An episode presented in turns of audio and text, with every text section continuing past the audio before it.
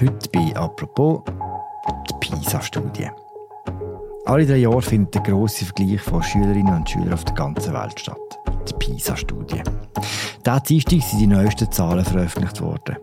Für die Schweizer Schülerinnen und Schüler sieht es dabei gar nicht einmal so gut aus.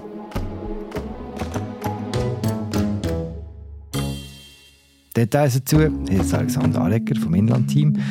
Sie ist zu Gast heute bei der aktuellen Folge von «Apropos» im täglichen Podcast vom Tagesanzeiger und der Redaktion der Media. Ich heiße Philipp Loser. Hoi Alexandra. Hoi Philipp.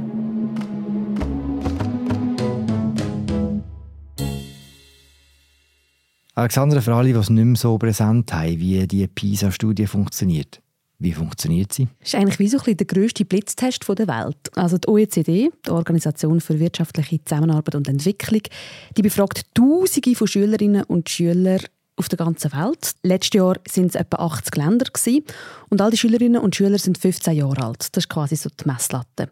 Die füllen den Fragebögen aus am Computer. Sie klicken sich da durch verschiedene Aufgaben und anhand von diesen Fragen wird dann gemessen, was sie können mhm. in Mathe, Naturwissenschaften und im Lesen. Und das sind alles die genau gleichen Fragen im Jahr. Ja. Warum heisst es eigentlich PISA-Studie? Das hat nichts mit dem Turn zu tun.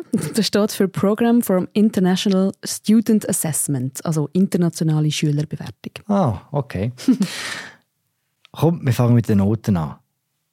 Sind wir Schweizerinnen und Schweizer, sind unsere Schülerinnen und Schüler irgendwo richtig gut? In Mathe, da haben wir, ich würde sagen, so ein bis 6. Nein, wir sind auf Platz 8 weltweit. Bis 6 ist recht gut. Und trotzdem ist das nicht nur eine frohe Botschaft wir sind sogar mal besser gewesen, muss man sagen. Also seit Jahren geht es eigentlich immer ein bisschen zurück und das ist auch bei anderen Ländern der Fall. Also die Schweiz folgt auch ein bisschen im Trend weltweit. Aber es gibt mehrere Gründe und die sind schon noch interessant. Die haben sie in der PISA-Studie dieses Jahr spezifisch angeschaut. Und zwar gibt es eine Angst vor Mathe, die einen Einfluss hat. Hm. Und die ist offenbar bei den Mädchen stärker ausprägt und hat sogar noch zugenommen in den letzten Jahren. Über die Hälfte der Mädchen haben angegeben, sie haben irgendwie Angst vor Mathe und vor Aufgaben. Das ist aber auch so ein alter Schuh. Darum tut man ja eigentlich auch spezifisch Mädchen fördern in den mhm. MINT-Fächern. Ein weiterer Grund ist der Lehrpersonenmangel, also dass es zu wenig qualifizierte Lehrerinnen und Lehrer gibt, die die Schülerinnen und Schüler unterstützen. Und es gibt auch eine grosse sozioökonomische Schere. Also man sieht, dass die Leistungen bei Kindern aus unterprivilegierten Verhältnissen stark abnehmen. Mhm. Und die Angst vor der Mathematik, die ist schweizspezifisch? Nein, das nicht. Also sie liegt unter dem Durchschnitt bei den anderen Ländern mehr Angst als wir haben zum Beispiel die Franzosen, Belgier und die Italienerinnen. Also es ist wirklich deutlich mehr Angst um. Es ist noch spannend, dass man das so messen kann. Du hast gesagt, es sind die drei Gründe, die verantwortlich sind dafür, dass die Leistung bei Mathe immer ein bisschen abnimmt. Macht man etwas dagegen jetzt? Also die Schulen sagen, sie dürfen ja eigentlich schon genug versuchen, gerade jetzt zum Beispiel die Mädchen abzuholen in den MINT-Fächern. Das ist ja schon ein sehr langes Thema. Der Lehrpersonenmangel, das wissen wir, ist ein riesiges Thema, das angegangen wird. Das kann man nicht von heute auf morgen beheben. Und was die sozioökonomische Schere angeht, das ist sicher eine der grössten Herausforderungen. Also Kinder zu integrieren in Unterricht, wo bei den Leistungen abfallen. Ja, da verfolgen wir einen integrativen Ansatz in der Schweiz per se, aber auch das hat mit dem Lehrkräftemangel zu tun. Also viele Lehrerinnen und Lehrer sagen, sie sind überfordert, alle Kinder können abzuholen. Also ja, wenn du 20 Schülerinnen und Schüler hast und die ein ganz unterschiedliches Niveau, hast du vielleicht noch eins mit Autismus oder eins mit Trisomie 21, ist nicht ganz so einfach. Und trotz all dem gibt es immer noch ein bis 6 bei Mathe. In anderen Bereichen, in anderen Disziplinen sind wir nicht so gut wie in Mathe. Mhm. Also was heraussticht, ist das Lesen. Die Leseschwäche die nimmt stark zu. Insgesamt ist die Schweiz zwar knapp wieder über den Durchschnitt gekommen, aber ja, das ist nicht unbedingt etwas, wo man sich rühmen damit. Nachdenklich macht vor allem, dass der Anteil an leistungsschwachen Schülerinnen und Schülern stark zunimmt. 2015 sind es etwa 20 Prozent, jetzt sind es 25 Prozent. Und das heißt, jede vierte oder jede vierte kann schlecht lesen. Mhm. Eine Leseschwäche heisst, man versteht gewisse Sachen nicht, man kann nicht flüssig lesen, so etwa. Genau. Und was sind da Gründe? Das weiss man eigentlich auch schon ein bisschen länger. Also viele Teenager die haben einfach auch keine Freude mehr am Lesen. Die finden das schlicht eine Zeitverschwendung, das haben Erhebungen gezeigt. Und auch der digitale Wandel der hat dazu geführt, dass die Lesekompetenz abnimmt. Also, weil man erstens mal immer am Bildschirm liest und zweitens mal halt möglichst kurz und durchscrollen, kurze Texte, das ja, führt zu schlechterer Lesekompetenz. Und ich habe noch mit der obersten Lehrerin über das geredet, Dagmar Rösler, und sie sagt, wir versuchen irgendwie, Schülerinnen und Schüler wieder zu begeistern, indem wir spannende Bücher durchnehmen, gute Texte anschauen zusammen oder so Bibliothekübungen organisieren, wo vorgelesen wird.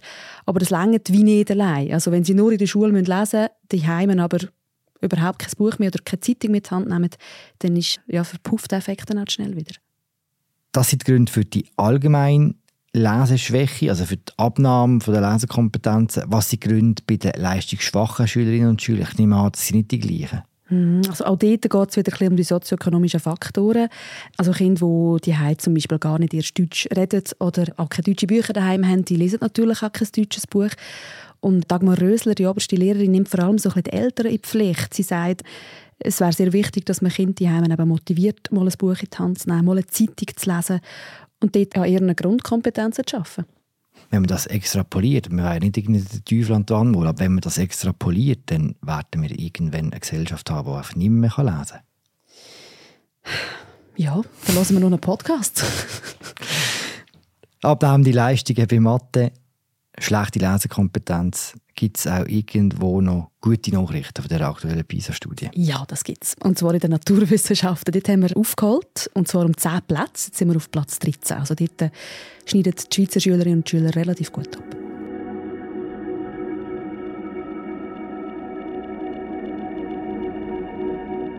Was bei der aktuellen PISA-Studie interessant ist, ist, dass der Untersuchungszeitraum auch die Pandemie abdeckt. Jetzt haben wir ja recht grosse Angst gehabt, dass weil die Schülerinnen und Schüler keine Schule hatten, dass die Leistungen absacken. Sieht man das bei der Studie? Es haben wirklich ganz viele erwartet. Und nein, man sieht es nicht. Das ist wirklich hm. überraschend. Also die Leistungen bewegen sich auf dem vorpandemischen Niveau. Nur bei der Mathe ist der Knick ein bisschen grösser, aber auch dort, wir haben uns das sehr genau angeschaut, man kann es nicht zurückführen auf die Pandemie.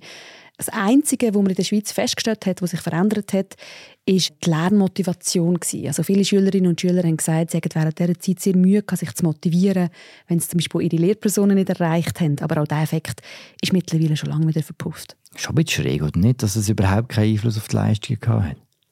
Ja, es hat auch damals schon Stimmen gegeben, die gefunden haben, das sind unbegründete Befürchtungen, aber dass es gar keinen nachhaltigen Effekt hinterlassen hat, auch bei anderen Ländern nicht, das ist schon interessant. Wenn du schon andere Länder erwähnst, es gibt solche, die die Schulen viel länger zugehört haben, sieht man dort auch nichts? Also vielleicht zuerst noch kurz zu Schweden, wo gar nie die Schule zugehört hat. Das war ja so das Vorzeigeland, mhm. wo man gesagt hat, die nehmen zwar eine Übersterblichkeitsrate in Kauf, dafür haben die Kinder kein Defizit.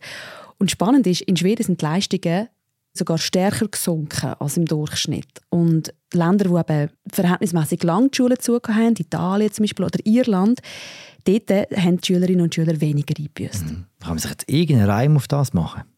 Also ob ein Monat oder sechs Monate Schule zu, es hat keine Rolle gespielt, was die Leistungen angeht. Du hast auch noch mit Expertinnen genau über diesen Aspekt geschwätzt. Was sagen die? Viele sind wirklich erstaunt gewesen. Also gerade die oberste Lehrerin, sie hat damals wirklich Land auf, Land ab davor gewarnt, man darf ja nicht die Schulen wieder zutun, hat wirklich sehr dafür auch bei der Politik geweibelt. Und sie hat gesagt, also sie hat schon kurzfristige Lücken gesehen, wenn zum Beispiel eine dritte die vierte Klasse gewechselt hätte, dass man dort äh, gemerkt haben, die können das grosse einmal eins noch nicht so stark, wie sie sollten.